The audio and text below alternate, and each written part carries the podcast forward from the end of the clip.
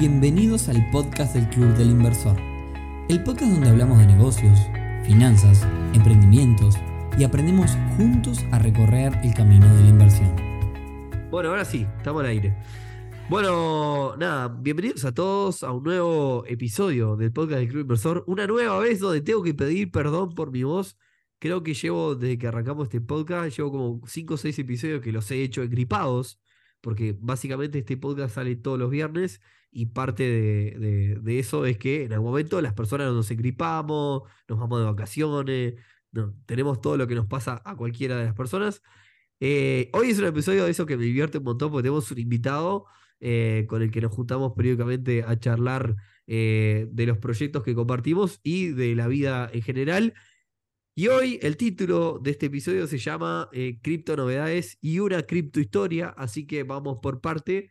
Eh, primero vamos a recibir, este, me gustaría tener como la consola de los sonidos con unos aplausos y demás a, nuestro invitado el día de hoy. Eh, primero contarle a la gente quién sos, eh, digamos, tu back. Después hablamos todo lo demás que vamos a hablar, pero contarle a la gente quién sos. Eh, y nada, muchas gracias por, por participar de este episodio. Buenísimo. No, gracias a vos, Nico. bueno, hola a todos los que, los que están ahí atrás.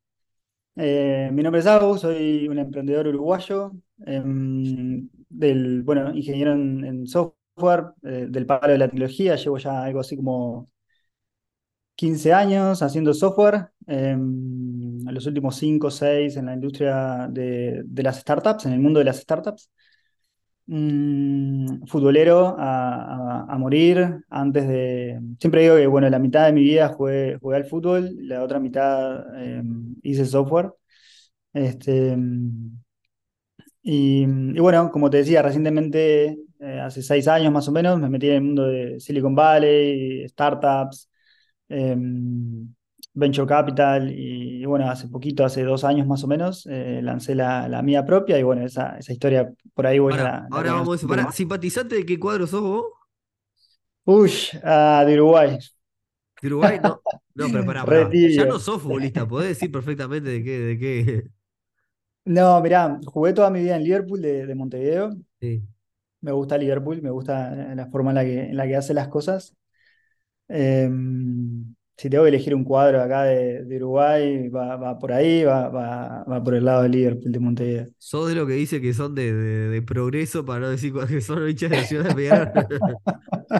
Pero bueno, Sí, o sea, sí, sí, vamos a dejarla por ahí y, después tengo algunos cuadritos ahí afuera que, me gustan. Eh, sigo desde hace tiempo, desde antes de la serie, a un cuadro que se llama Wrexham AFC. Es, eh, no sé si la viste, pero hace algo así como dos años salió una serie del, club, los, una estrella de Hollywood eh, lo compró, es un cuadro de Gales, del país Gales, que compite en las ligas inferiores de, de Inglaterra y en la quinta división de Inglaterra. Bueno, ahora ascendieron. Y lo vengo siguiendo también desde hace tiempo y me, simpatizo bastante por, por ese club.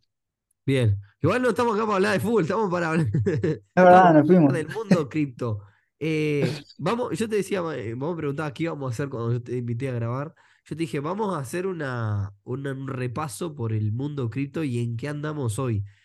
Eh, ¿cómo, o sea, todo comenzó, digamos, dentro del mundo cripto eh, como la novedad de un mecanismo nuevo en lo que tiene que ver con, con pago, ¿no? O sea, estamos, acá no estamos hablando de inversión, estamos hablando de un mecanismo para, para pagar las cosas que detrás, para pagar, o de un mecanismo de transacciones de, diferentes, eh, este, ¿cómo es? Operaciones, que en realidad detrás tiene una estructura muy grande de seguridad descentralizada, que es la blockchain. bueno, yo, lo veo el mundo criptográfico como así, como un mundo que, arrancó por ese lado. Claro, después eh, empezaron, digamos, las diferentes monedas, en, un inicio el Bitcoin, pero después con la aparición de las diferentes monedas y los diferentes proyectos asociados a esas monedas, empezó lo que es la especulación a la hora de invertir. O sea, yo creo que lo que trae bueno del, del mundo cripto es esto de ser un mecanismo nuevo de pago que no depende de ningún eh, banco ni nada. Eh, ahora, eh, Bitcoin cuando, cuando empezó valía, no sé, su equivalente en dólares, 0,0000. Creo que no sé cuánto pasó a que, a que se...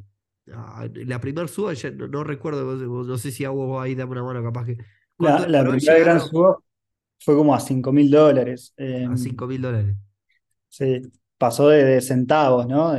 sí, de centavos a 5 mil dólares y eso fue un periodo de cuánto, ¿no? No me acuerdo bien el, el, 2000, creo que 2009 fue que empezó todo esto. 2008, 2008, hace poquito, hace pocos días, no me acuerdo qué día fue, hace, hace eh, nada, em, cumplimos 15 años del, del, white paper, de la publicación del white paper de, de Bitcoin. Bien. O sea, ya hace 15 años que, que si querés empezó el mundo de, de las criptomonedas eh, con Bitcoin, ¿no? Bueno, y ahí mm, se fue. Tratarme mucho en la historia, pero, pero después sí. pasó una cuestión, en una cantidad determinada de años pasó a 5 mil dólares. ¿Y, por qué estamos mencionando esto? Porque ahí empieza la especulación de me quedo con una criptomoneda con la idea de que suba o baje, digamos, de, empezar a, a, jugar con el valor mismo de la cripto. Y ahí pasamos, eh, comienza creo que el desenfoque, el salirme de, de, de pensar el mundo criptográfico de, las criptomonedas desde un lado de mecanismo para transaccionar operaciones eh, hacia un mecanismo de especulación pura y dura basada en, no sé, vos qué opinás, Abu, pero nada, la misma oferta, demanda y boom, de, digamos, en el mundo. En confianza, ¿no? pero también como se basa el, sistema financiero tradicional y sistemas financieros anteriores a ese. Al final es todo sobre, sobre confianza y sobre el valor subjetivo que las personas le damos a las cosas, ¿no? Eh, pero sí, sí, como, como, como bien decís, por ahí Bitcoin y, a mí no me gusta mucho usar el término criptomonedas para englobar todo, porque en realidad tienen como orígenes diferentes, ¿no? Bitcoin, como bien decías, nació más como, bueno, un sistema digital, un sistema financiero digital Em, con características de seguridad que, permiten o permitían, permitían y siguen permitiendo em, eh, tener, bueno, en ese sistema que interactuemos personas sin un intermediario, ¿no? Entonces, bueno, tenías un sistema financiero en Internet sin tener un banco, una completa locura. Em, y bueno, y eso después sí se, se, fue transgiversando un poco porque lo que empezó a pasar es bueno, yo podía tener un Bitcoin, ¿no? Y, como ese, ese Bitcoin es, eh, el sistema financiero lo hace escaso, por diseño de ese Bitcoin es, es escaso, hay una cantidad limitada. Lo que empezó a pasar es que la gente empezó como a, especular con eso, ¿no? Dijeron, bueno, va a haber pocos Bitcoins, ¿sí? Porque el sistema está diseñado para que haya una cantidad limitada. Entonces este Bitcoin que tengo yo va a valer mucho. Y bueno, a mí por ahí ya no me interesa tanto usarlo como un medio de pago, si bien hubo personas, sobre todo al inicio, em, que hoy también, obviamente, hay muchas personas. Em, pero al inicio, no sé, está la famosa historia de los flacos que compraron pizzas, ¿no? Usando Bitcoin. Sí, sí, sí, sí, sí. Y así hay, hay varias bueno, otras. O sea que ahí, este, me acuerdo, fui a un evento hace, hace unos años de esto. Voy a un evento y no, este, de repente eh, llaman a una persona al estrado y todo el mundo le grita su nombre, no me acuerdo cómo se llamaba, un chico joven. Le gritaba a todo el mundo el nombre y lo, y, o sea, es como, como que era un dios. Entonces yo estoy con una persona al lado del evento y le digo, che, ¿y este quién es? ¿Qué hizo? No, ese este, compró 100 Bitcoin en su momento, ¿no? Cuando valía centavos y los vendió, o digamos, logró cuando, cuando llegó al tope a valor, ¿no? Y, yo decía, vos, en realidad, o sea, están, están digamos, adulando a alguien que, digamos, no me parece tampoco malo lo que hizo. Simplemente de, que eh, se, hablaba de una persona, digamos, en ese evento además estaba lleno de, empresarios y empresarias que, digamos, habían tenido un montón de proyectos súper este, exitosos. Y cuando esta persona sube al estrado, yo la conocía, digo, ¿qué, qué hizo? Y me sorprendió. O sea, un especulador que tuvo suerte o que quizás también la vio venir, pero más allá del dinero, o sea, no, no había ningún, no tenía ningún proyecto, simplemente tenía 10 cosas que subieron, 100 cosas que subieron. Sí, este, sí. Bueno, podés, argumentar que tuvo la visión, ¿no? Em, no sé, por ejemplo, yo no sé si alguna vez te conté esto, creo que no, eh, pero yo soy, yo soy de esas, de esas varias personas que, que una vez mintiaron Bitcoin, ¿no? Cuando Bitcoin casi que no era conocido. Y, y nada, y, lo dejaron ahí y la, la, computadora, digamos, donde ese Bitcoin, entre comillas, estaba guardado, se perdió, ¿no? O sea, yo mintié mis Bitcoin allá cuando tenía 19, 18, 19 años. Bitcoin recién salía, esto era 2009, 2010, una cosa así. Eh, me acuerdo, bajé el software de Bitcoin, me levanté lo que se llama un nodo, que sería como el, el bueno, el software que permite que Bitcoin exista. Y, y nada, y creé mis Bitcoin, ¿no? O sea, pasé por el proceso de mintear mis Bitcoin. Pero claro, yo en ese momento, Agu de 19 años, no tuvo la visión de, che, esto es revolucionario, esto, esto puede cambiar literalmente la forma en la que los humanos comerciamos. Claro. Esto puede habilitar, esa es una visión que incluso menos gente tuvo, ¿no? No Bitcoin, sino la tecnología que está detrás de Bitcoin puede habilitar interacciones y, propuestas de valor que ni siquiera nos imaginamos, ¿no? Lo que después se convirtió, por ejemplo, en, Ethereum cuatro años más tarde. Lo que, lo que hoy permite que existan o que hablemos de criptomonedas y que hablemos de criptoactivos y que hablemos de tokenización y que hablemos de mm, finanzas descentralizadas, ¿no? Y todo eso, de que hablemos de metaverso y de Web3. todo eso bueno, no sé, ahí ya es subjetivo, ¿no? Eh, y también nunca sabes si el tipo que se subió a ese escenario era un visionario o simplemente un tipo con suerte. Claro, por, eso, me sorprendió en aquel entonces. Pero bueno. Pero yo creo que igual hay que atribuirle algo a esa. No, no, no, no, no le estoy quitando el mérito para nada. O sea, yo no la vi, o sea. Claro, por eso. a mí me pasó lo mismo, ¿no? Yo tuve mis bitcoins y no la vi. Claro, este, es, simplemente lo que voy es que en un lugar, en un espacio donde estaban, había un montón de empresarias y empresarios, había una persona que, que, el, logro había sido tener algo que subió de valor, como si fuesen silla de madera, podía haber sido cualquier cosa. Eh, bueno, pero pará, sigamos entonces cronológicamente. El Bitcoin empieza a subir y las criptomonedas empiezan a subir, empiezan a surgir otros proyectos basados en la misma tecnología de seguridad detrás, que es la blockchain, como Ethereum y demás. Eh, y ahí, ¿cómo seguimos hasta el, repunte final? Ahí, ahí te pido ayuda, digamos. Y la historia, ponele, es Bitcoin, el white paper de Bitcoin sale 2008, 2009 se lanza Bitcoin, o sea, empieza a funcionar. 2013, ponele, o sea, cuatro años después, con Bitcoin valiendo más de mil dólares. 2013 ya valía más de mil dólares. O sea, ya había hecho un 1000X, más de 1000X, ¿no? el precio inicial. Ahí sale Ethereum. Ethereum es como, bueno, una persona extremadamente inteligente, un visionario, una bestia. Sí, un muchacho eh, que estuvo por Latinoamérica hace relativamente poco. Estuvo en Argentina. no, dos pesos por él, lo ves físicamente y Sí, Vitalik, Vitalik Buterin. El apellido se pronuncia distinto, pero, bueno, es, impronunciable para nosotros.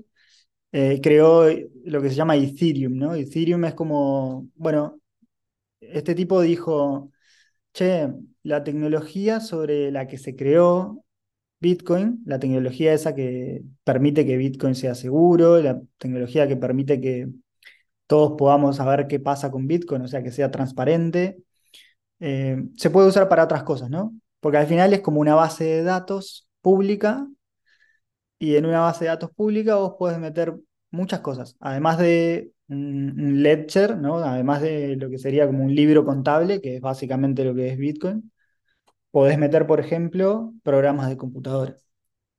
Entonces creo lo que sería como la primera... ¿Cuál crees vos, Agus, que fue el, factor clave para, para hacerlo disparar?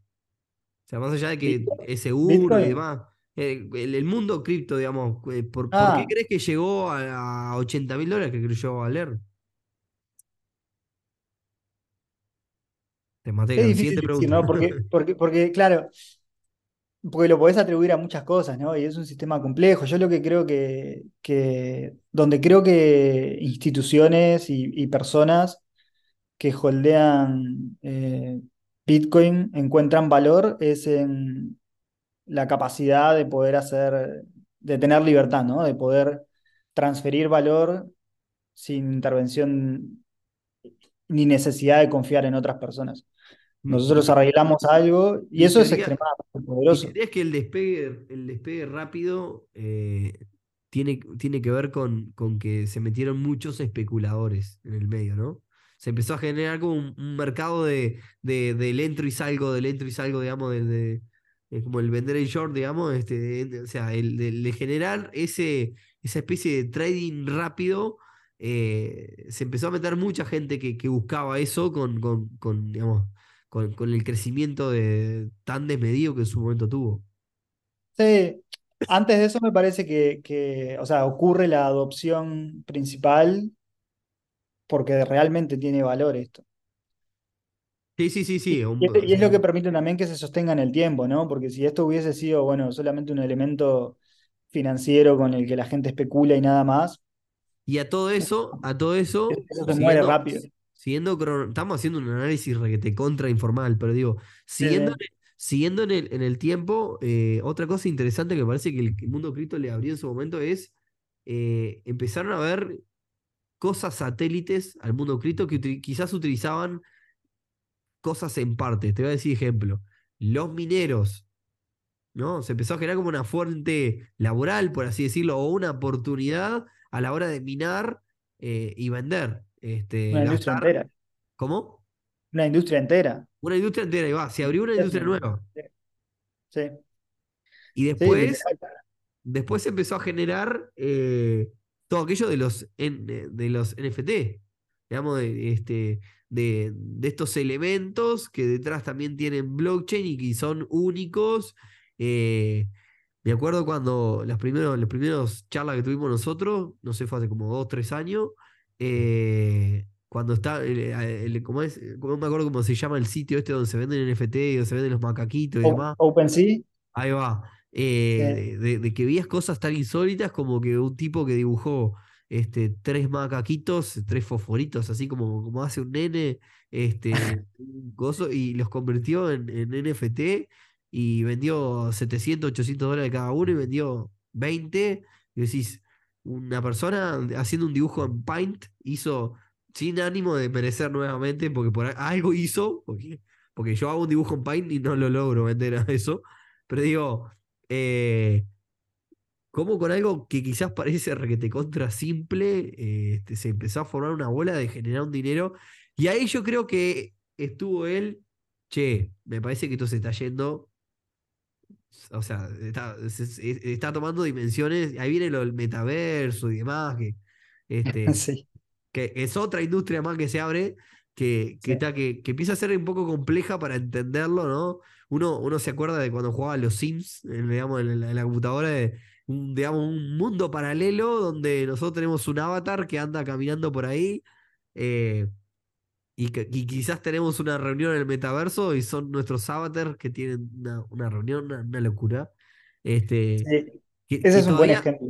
todavía no le encontré una, una función así real que digas, bueno, esto es imprescindible para mi vida. No sé cómo el metaverso puede ser imprescindible en, en mi día a día. Eh, quizá me falte abrir la cabeza en algunas otras cosas. Ah, yo ahí creo que, ahí creo que puedo ayudar. Tiene que ver con, con, con el hecho de, de poder ser libre en el mundo digital. Así como vos sos relativamente libre en el, en el mundo real, porque en gran medida porque podés decir que sos dueño de cosas, ¿no? Por ejemplo, vos tenés la libertad de dormir en tu casa y que nadie te, te saque a patadas de, de ese pedazo de terreno, digamos. Bueno, si, ¿no? si no pago el alquiler, me- me- me- Bueno, el dueño, el dueño tiene la libertad de hacer lo que quiera con ese pedazo de terreno en el mundo real, ¿verdad? sí. Esas cosas, eso no existía en el mundo digital hasta hace, hasta hace poco, hasta hace 3, 4 años. El metaverso y, lo que está debajo de eso, que es la tecnología NFT, la tecnología de blockchain, lo que permiten o lo que vienen a ofrecer, lo, lo nuevo y novedoso es, che, ahora puedes ser dueño de cosas digitales.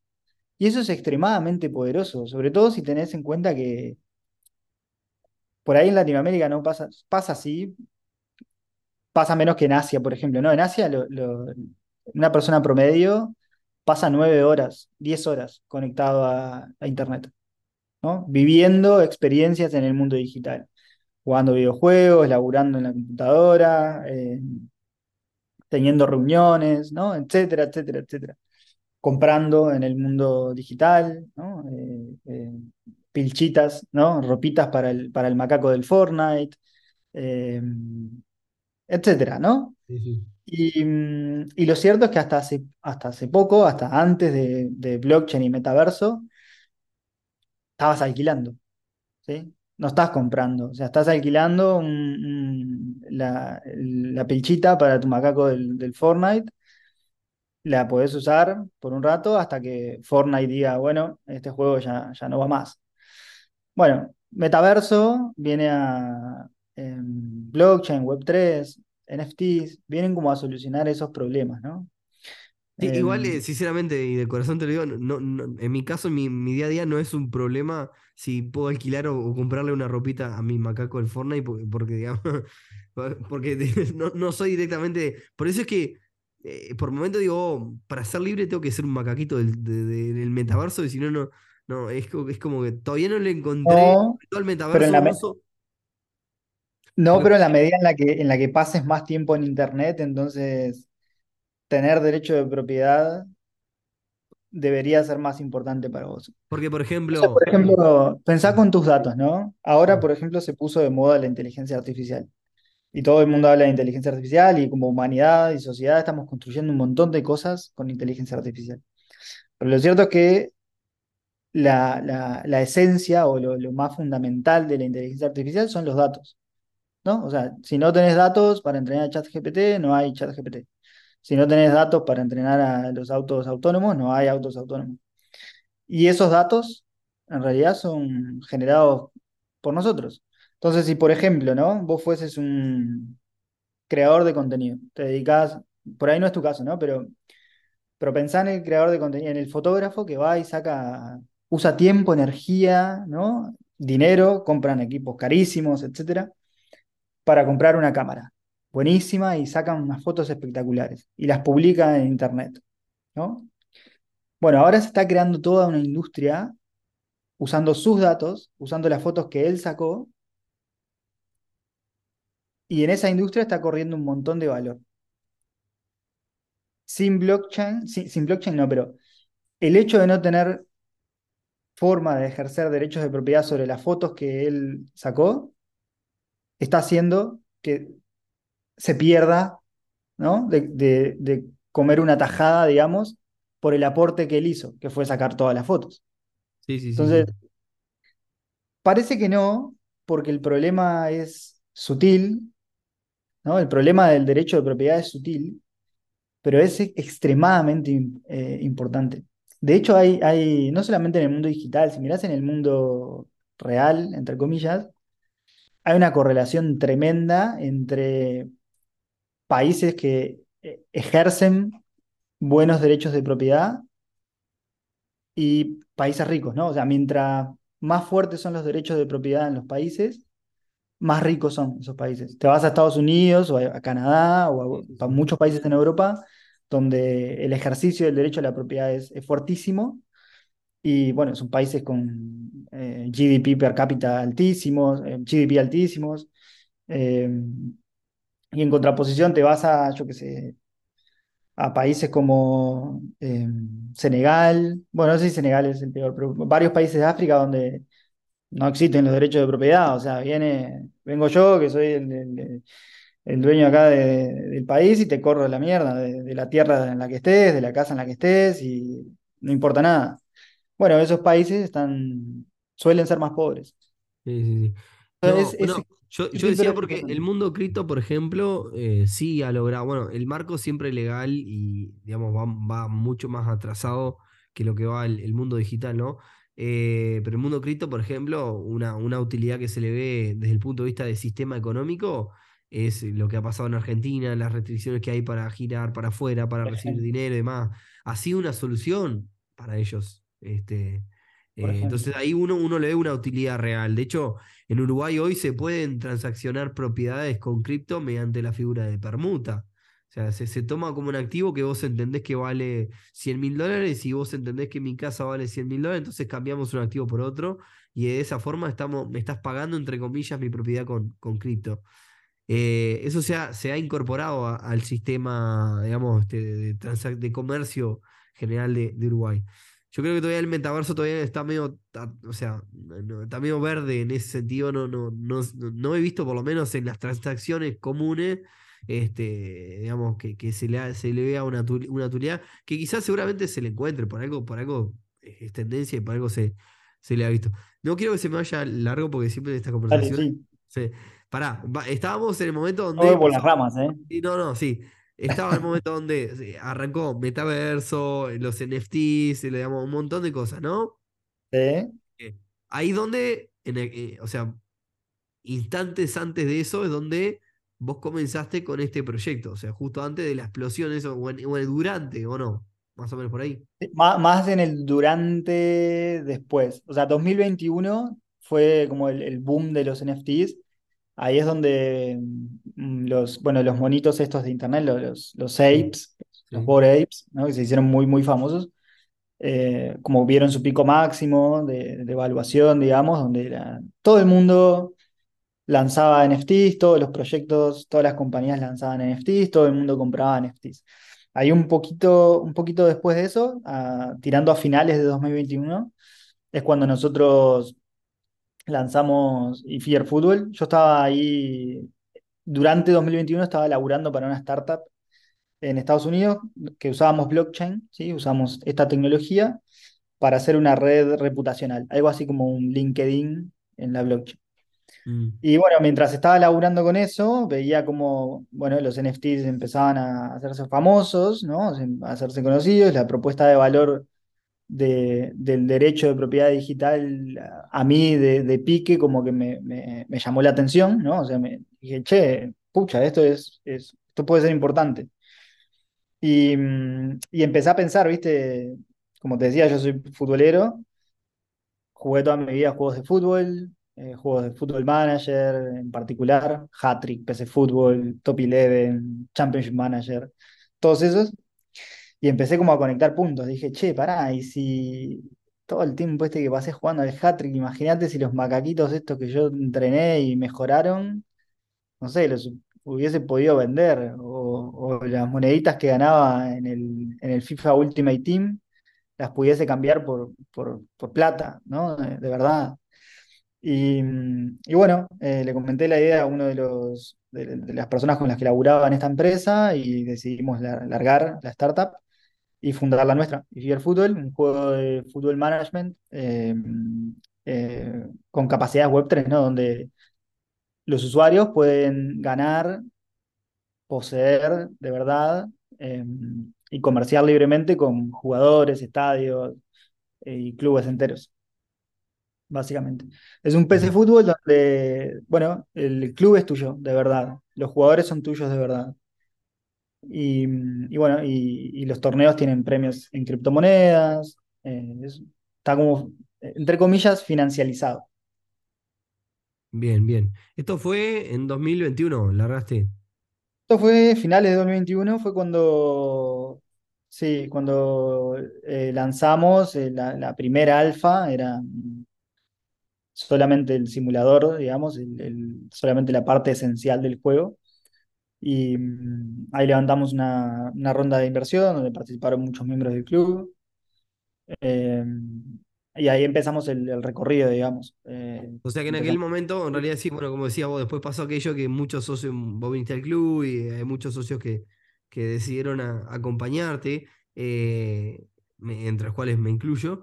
Y, y, bueno, después, ahí estábamos en el pleno boom, ¿no? O sea, ahora, ahora empezamos a la, historia de FIR, digamos, esta es la, criptohistoria. Sí. Sí, ahí estábamos en el, ahí estábamos en el boom. Eh, ahí un poquito antes que nosotros lancemos se hizo famoso eh, Axe Infinity, este juego que, bueno, que puso como de moda el término play to earn.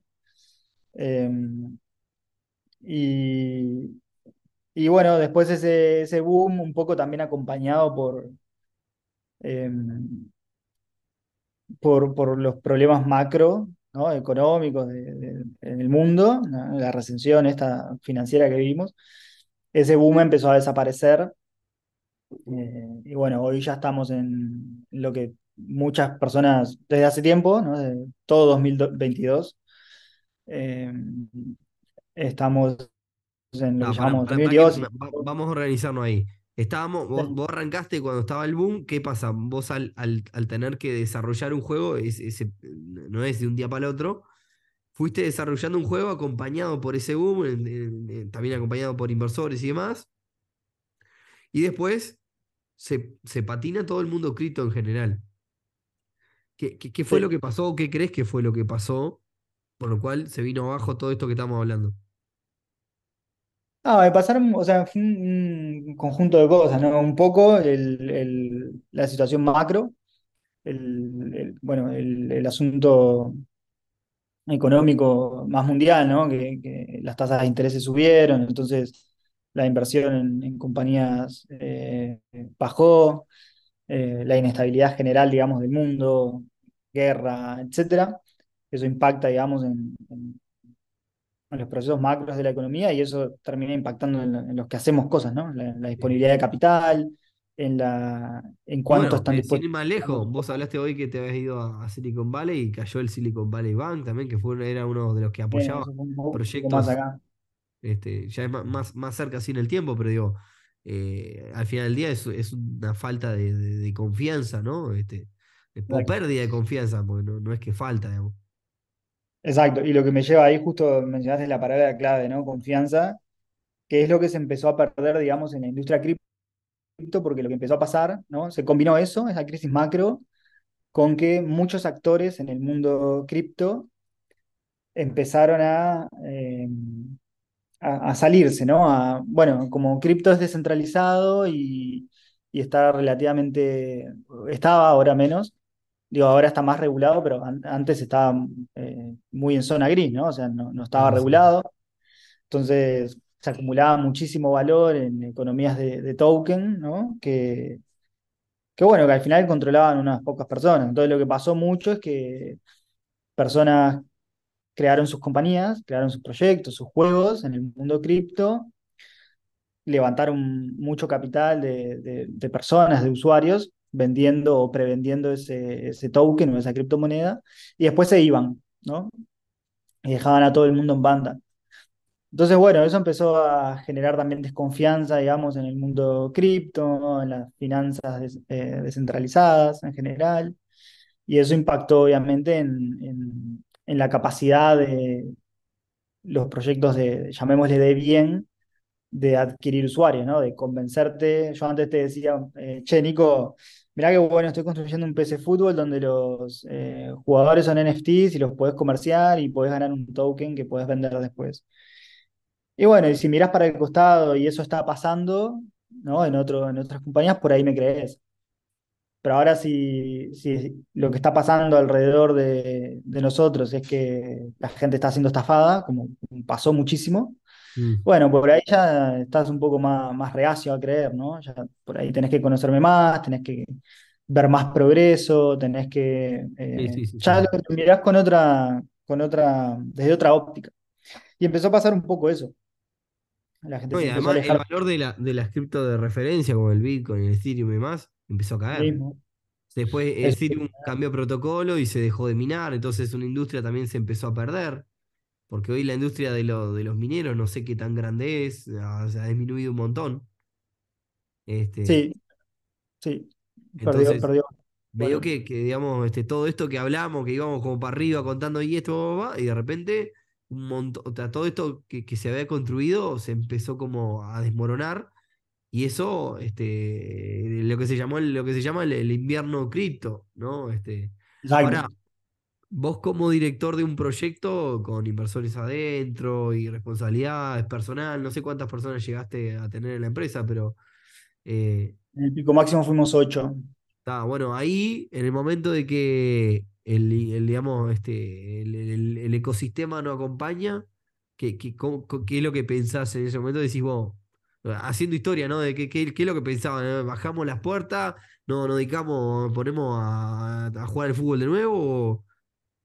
No, yo soy bastante obstinado. Eh, además de eso, es em, dos cosas, ¿no? Uno, obviamente, tengo el sentido de responsabilidad muy a flor de piel, ¿no? O sea, es, eh, el equipo, eh, los investors, los usuarios, todos quieren, quieren ver que, la compañía tenga éxito. Entonces,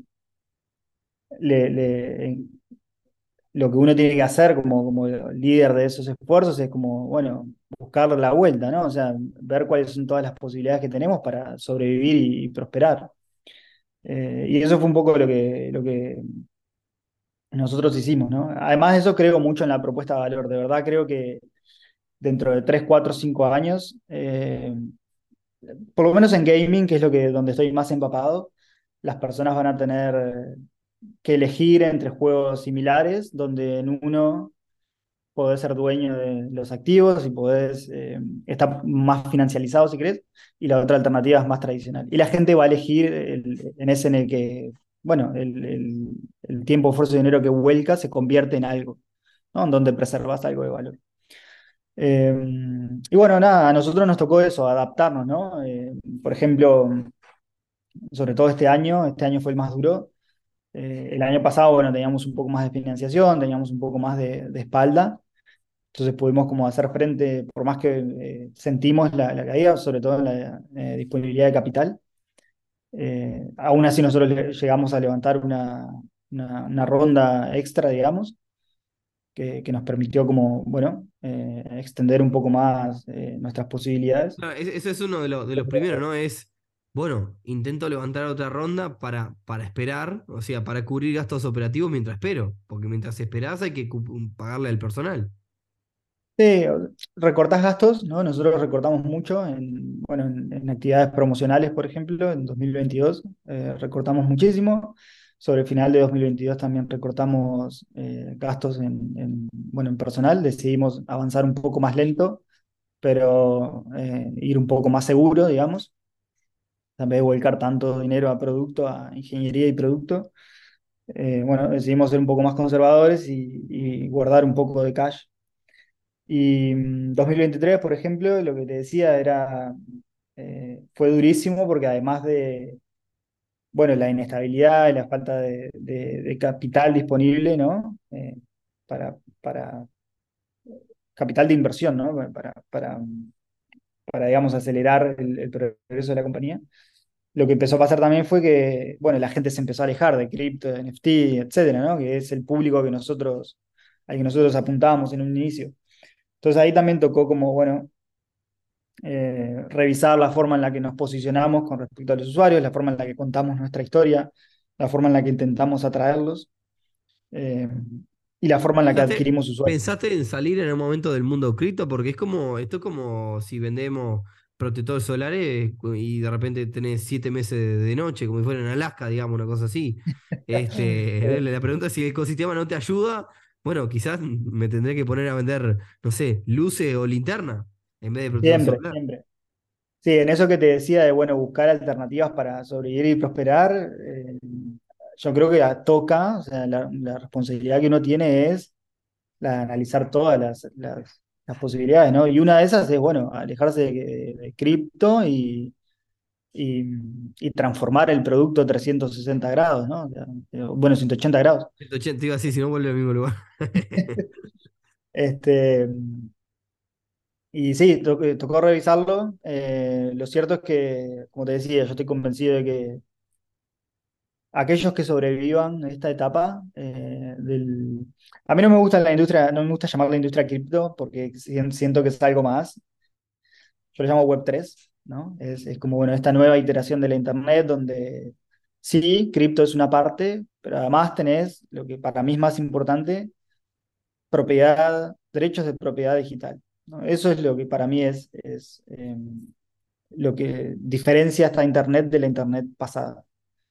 Y, y, bueno, creo, creo firmemente en eso, que los que sobrevivamos este, este invierno, el, el verano no, nos va a sonreír, o sea, va a ser, va a ser em, extremadamente positivo.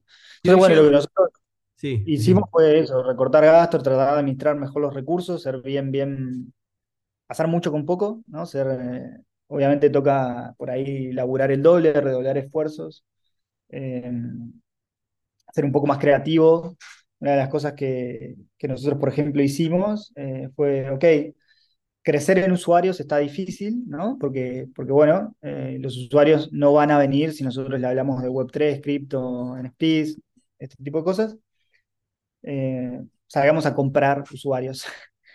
Entonces, comprarlos sin, sin, sin cash, ¿no? Y eso es, es, es, em, es difícil. Y no solamente es difícil, sino que es una, eh, una idea un poco creativa, ¿no? Entonces salimos a hablar con todos nuestros competidores todos los, bueno, los juegos Web3 de fútbol, compañías, proyectos que estaban haciendo más o menos lo mismo, con la asunción de que, bueno, varios de ellos estaban muertos porque no pudieron bancar el, invierno,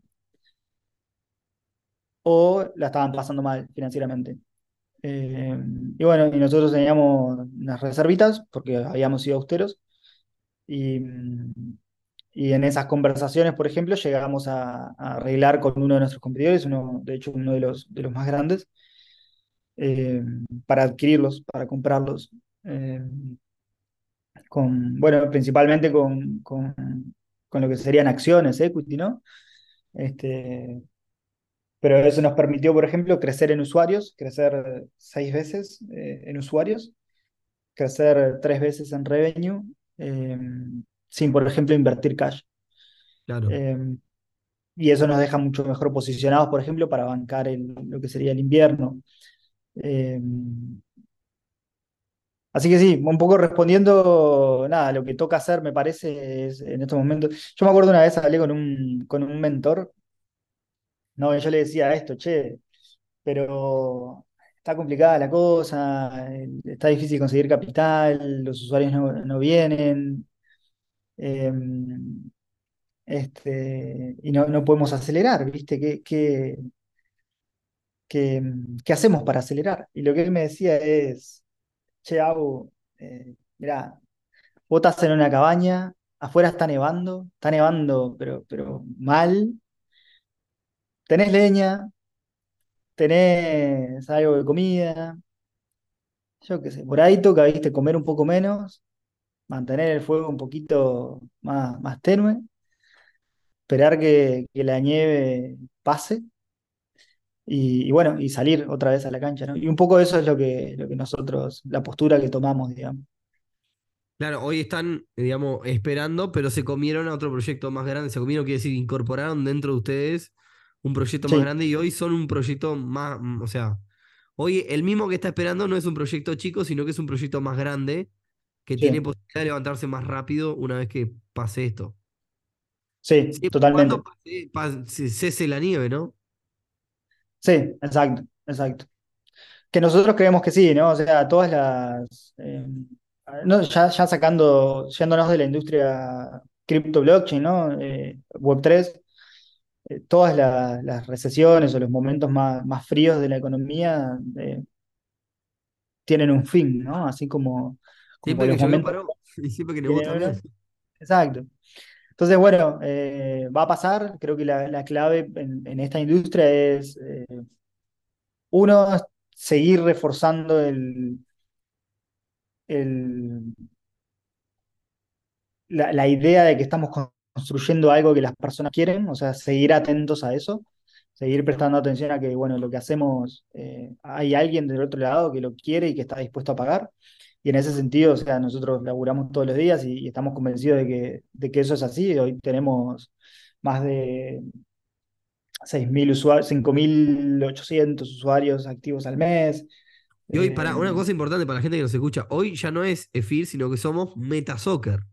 Hoy somos Meta Soccer, sí. Cambiamos. hay que decirle a las cosas por su nombre, porque la gente quiere, me dice, ah, este es un jueguito, ¿dónde puedo jugar? Metasoccer.com, sí. ¿no? Metasoccer.com, sí. Metasoccer, soccer con doble C, parece como, como fútbol en inglés, digamos. Metasoccer.com, ahí se meten, se hacen su usuario, ¿no? Y pueden jugar, ya la gente puede jugar hoy día. Está jugable hoy día. Está jugable día. Bien, bueno, convoquemos, aprovechemos el medio para, para convocar a que la gente juegue. La... Claro que somos unos llorones que el invierno cripto, que no sé qué, y, no, no, no vamos para adelante a que la gente se ponga ponga a jugar. No, y se está poniendo buenísimo. La, semana pasada lanzamos, esta semana, perdón, hace tres días, lanzamos eh, la liga oficial del juego. Entonces, bueno, ahora se pone, se pone bueno, hay ascensos, descensos, hay que ver si cuáles equipos son de, la A y cuáles son de la B, ¿viste? Bien, bien, espectacular. Bueno, entonces pará, eh, una vez que, digamos, que, pasaste por todo este proceso que fue durísimo y que todavía no ha finalizado, eh, como empresario te consideras un gran futbolista o al revés? Porque, digamos, no, te ha pasado ese momento de decir, pa, este, si hubiese seguido otro, o estás contento con el camino que, que decidiste tomar. Ah, es una buena pregunta. o como em, futbolista sos un gran empresario, capaz que te, te pasaba eso también y yo ahí no lo sé. es una buena pregunta. Yo, creo que yo estoy convencido sí del camino que, que tomamos. Em, creo que como muchos en, la industria, eh, nos gustaría, en la industria quiero decir en Web3, nos gustaría que, que, bueno, el mercado haya sido diferente, que algunos actores hayan sido más, más honestos, ¿no? Que no hubiésemos tenido, no sé, un FTX, que no hubiésemos tenido eh, el, el, bridge del exchange de, Asia, eh, etcétera, Varias, varias varios sucesos, digamos, que dañaron mucho la confianza en, la industria. Em, pero bueno, las cosas son como son y de, nuestro lado creo que hemos Uno no elige el contexto, uno tiene que estar, el otro día decía yo en un episodio, uno tiene que estar, porque alguien me preguntaba puntualmente con la situación de Argentina, qué puedo hacer y si gana este, qué hago y si gana el otro. No, a ver, tenés que estar blindado frente al contexto. Este, no, puedes depender de que, de que uno ponga una medida o el otro ponga otra medida. Eh, Blindado o ir adaptándote rápido, ¿no? Creo que, pasa más por ahí. Em, respondiendo, yo creo que nosotros venimos haciendo un buen laburo. Em, creo que solo la, historia dirá si, fuimos buenos o malos. Em, pero bueno, por ahora estamos, estamos vivos y eso es lo que importa, ¿no? Si, si, Pucha que vale la pena estar vivo como es. Exacto, sin eso no, no hay posibilidades. Este, estamos vivos, estamos creciendo. Crecimos este año, crecimos, eh, como te decía, seis veces en cantidad de usuarios, em, tres veces en revenue. Vamos a cerrar el año con, con Ronaldinho. una, me parece Vamos a cerrar el año con Ronaldinho como, como embajador de la compañía. Perfecto. Em, ¿Lo podemos traer al podcast en el momento? No, no, no, no. no, bueno, si, haces un episodio en portugués, Ay, como si no importa lo que sea. Igual habla español bien, eh, o sea que no hay ningún problema. Este, no, una cosa, una lección que creo que puede dejar este episodio es, primero, no rendirse nunca, y segundo, eh, nada, a ver, una persona que tiene un emprendimiento acá en Uruguay, me imagino que las primeras fue buscar hacer contacto por contacto de contacto, o por mail o en frío, como sea, de buscar a tus competidores, a, digamos, quizás empresas mucho más grandes. Mirá, yo tengo este proyecto, estoy haciendo esto, vos en qué estás, buscar el. Siempre digo, el mundo del compartir siempre tiene mucho más ganar, para ganar que el mundo de mandarle un mail, digamos, puteando a la competencia. Justamente la competencia te, te, te, dio vida hoy día, ¿no? Te ayudó, te dio, te dio un poquito de leña para ese fuego en la cabaña. Este... bueno, en realidad nosotros le dimos vida a ellos, ¿eh? pero. Bueno, no importa. Eh, bueno, se, se, complementaron, digamos, ¿no? Este, así que creo que. Eso, ¿eh? eso, es claro, nos complementamos. Eso, eso creo que es importante, sí. Porque por ahí está la concepción esa de que, bueno, somos rivales, ¿no? Pero no sé, si lo querés llevar a por ahí compañías más grandes. no, me hiciste acordar una cosa que me dijiste con esto. Yo tengo una empresa de limpieza que, que lo he contado ya en la historia hace relativamente poco. Y, bueno, mi objetivo es cobrarme un monto que, se me debe y por eso lo terminé agarrando. Y, y, bueno, eso finalmente se va a poder efectivizar el día que venda la empresa. Ahora, la otra vez me junté con una empresa mucho más grande, muchísimo más grande que yo. Y básicamente lo que me dijo es, mirá, yo en vez de gastar publicidad, esto y lo otro, busco empresas chiquitas como la tuya y las compro. Y de ahí me hago de nuevos clientes. Me sale más barato comprar una empresa chica que invertir en generar esos clientes que vos ya tenés. Y eso es un poco lo que, lo que, lo que te pasó con ustedes. Se fusionaron para que uno logre captar los clientes del otro. Sí, tal cual. Eso sí. Eh, esto, también se da en el mundo no web 3, digamos, ¿no? web 0 directamente. Sí, obvio. Sí, sí, sí. Así que bueno. Sí, no, no quiero que se vaya larguísimo, no sé ni cuánto estuvimos hablando, estuvimos hablando como una hora y pico. Se nos fue largo, sí. Pero, pero bueno, nada, espero que hayan disfrutado de este diálogo, que de esta cripto historia que todavía no ha terminado. Esperemos que te sientes acá junto con Ronaldinho y todo lo que quieras sentarte en otro momento y, nos pongamos a hablar este, de, un verano cripto más que un invierno. Eh, así que bueno, por el bien de, de todos, ¿no? Los que también estamos dentro de, de, la empresa, yo me siento uno más también.